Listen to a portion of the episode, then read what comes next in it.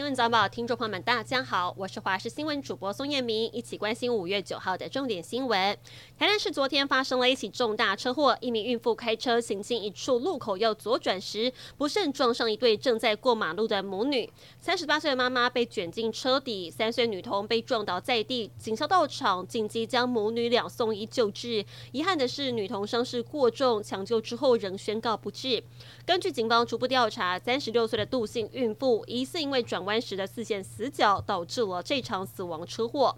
雄狮旅行社被指控借由举办教育训练向劳动部申请补助，涉及诈领补助款。新北地检署在昨天发动搜索，约谈公司三名员工，并且传唤了七名证人，全案朝向伪造文书跟诈欺等罪嫌侦办。根据了解，被约谈的三名职员包含了周姓业务主管、刘姓会计跟邵姓承办人。检方认为，雄狮旅行社在向劳动部申请课程补助，但三人却对一些没有进行的课程填写不实资料，向劳动力发展署诈领了数万元的补助费，涉办加重诈欺等罪嫌，但目前没有羁押必要。复讯之后，预令三个人分别是以十万元办理交保。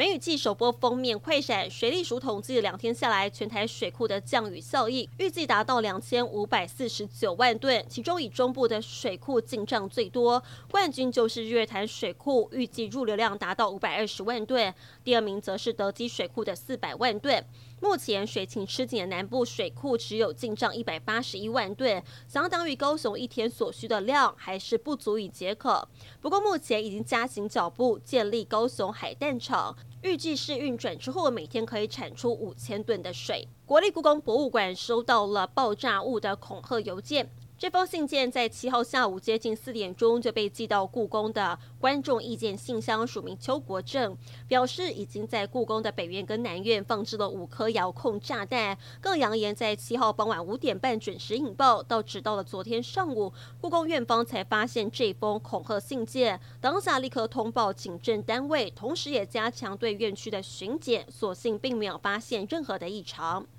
昨天傍晚，日本东京足利区的电车站发生了咖啡馆的爆炸事件，一名女性额头受伤。爆炸地点位在西新井站车票贩售机的附近。当地警方透露，监视器拍到一名男性把咖啡罐放在事发地点，而警方抵达之后，咖啡罐已经破裂了。受伤女性表示，洒到身上的液体很烫。日本警方还在厘清咖啡罐当中的液体还有犯案细节。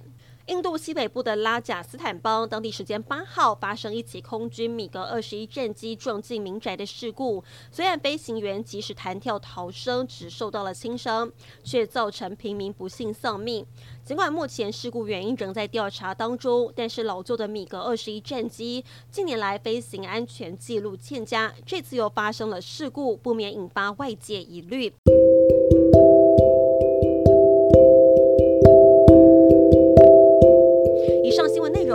谢您的收听，我们再会。